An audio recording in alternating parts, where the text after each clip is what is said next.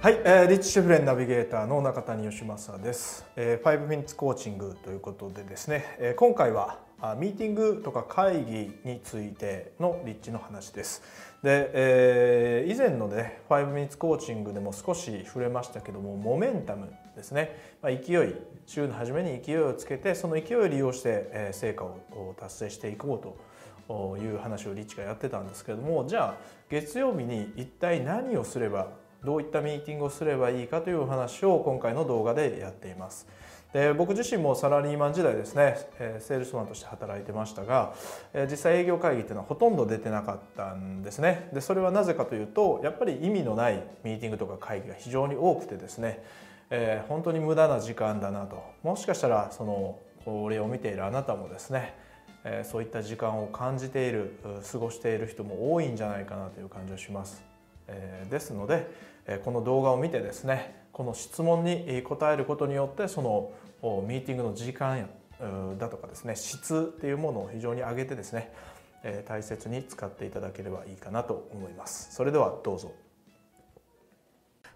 こんにちはリッチ・シェフレンです。今日はあなたに素晴らしいどんな場面でも使える万能のヒントをお教えしようと思います。これはあなたが求めている成果を意識させてくれる方法なのでとても効果があります。さらにあなたが最終的に求めている結果にたどり着くことができるのです。この方法はミーティングでやらなければいけない課題に対してあなたが抱えているプロジェクトに対してなどなどどんな場面でも使えます。私が今日あなたにこれをお話しする理由は今日が月曜日だからです。月曜日には私たちのチームのミーティングが行われます。このミーティングは今週達成するべき目標のために何をしななければいけないか計画を立てる場なのです。このミーティングの効果を上げるために週末にかけて3つの質問について考えました。この3つの質問はあなたのビジネスのどの分野にも使える万能の質問なのです。まずは3つの質問をここでお教えした後それぞれの質問について1つずつ説明していきます。最初の質問はあなたが求めているものは？2つ目はそれをどのように確認するか。3つ目は1と2の答えを踏まえて何をするべきかです。では最初の質問あなたが求めているものはから説明していきましょう。例えば今日のミーティングで何について話し合うべきかを明確にしておかなくてはなりません。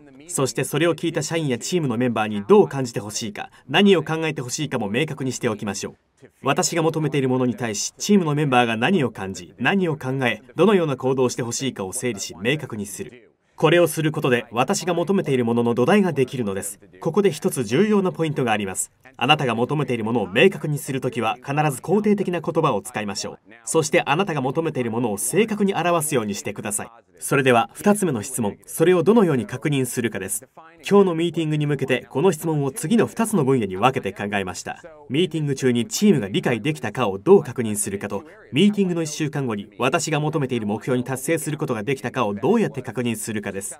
そして私のチームに何を考えどういう発言をしてほしいかなどの細かい部分をリストアップしていきました。どのようにすれば私の目標を定めることができるかそしてそれをどのように確認するかというわけです。3番目の質問に移りましょう。1と2の答えを踏まえて設定した目標を達成するためにどんな行動をしなければいけないかどのように行動しなければいけないかを考えてください。今日のミーティングはいつにも増していいものになると思います。なぜならこの方法を使えればどんなものに対しても良い結果が出るはずだからです。あなたが抱えるプロジェクトにも同じように応用できます。このプロジェクトに何を求めていますか？それを達成できたかどうかをどのように確認しますか？それを実現させるためにどのようなステップを踏む必要がありますか？そして求めるものが明確になることにより素晴らしい効果が得られるでしょう。これが今日のヒントです。それではまた大きな利益とその向こう側へ。リッチ・シェフレンでした。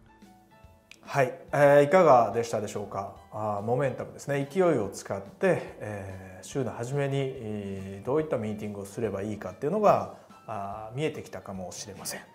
でそもそもミーティングを行ってませんよみたいな人はですねちょっと問題外ですので是非やってみてください。で非常に効果が見えてくると思います。で、えー、ミーティングの会議とかですね、えーまあ、ミーティングとか会議の進め方とかどういったことをすればいいかっていうのがこの質問で見えてくると思うんですがあまずは目的を明確にする。例えば数字の達成についてこういう施策をやってみたけどもこういう結果が出て改善点をこういうふうにしていこうと思うという話をしたりとかですね。それをじゃあ改善するためにはこういうテストをやってみようと思うんだけどいついつまでにどういうことをやってでそれに対する達成率とか評価っていうものを毎週毎週ですね繰り返していくということで、そのミーティングとか会議の質っていうのがですね非常に上がると思うんですね。なので、いつまでに何をやるのかそして、先週のですね達成率なんかを共有してですね、え、意味のある時間っていうのを過ごしてみてください。でそれではですね、えー、今週の月曜日、えー、の、まあ、午後が一番いいと思いますけど月曜日の午後にミーティングをですね今すぐ、えー、スタッフの人や外部のパートナーさんとのですねセッティングを組んでみてください。それではまた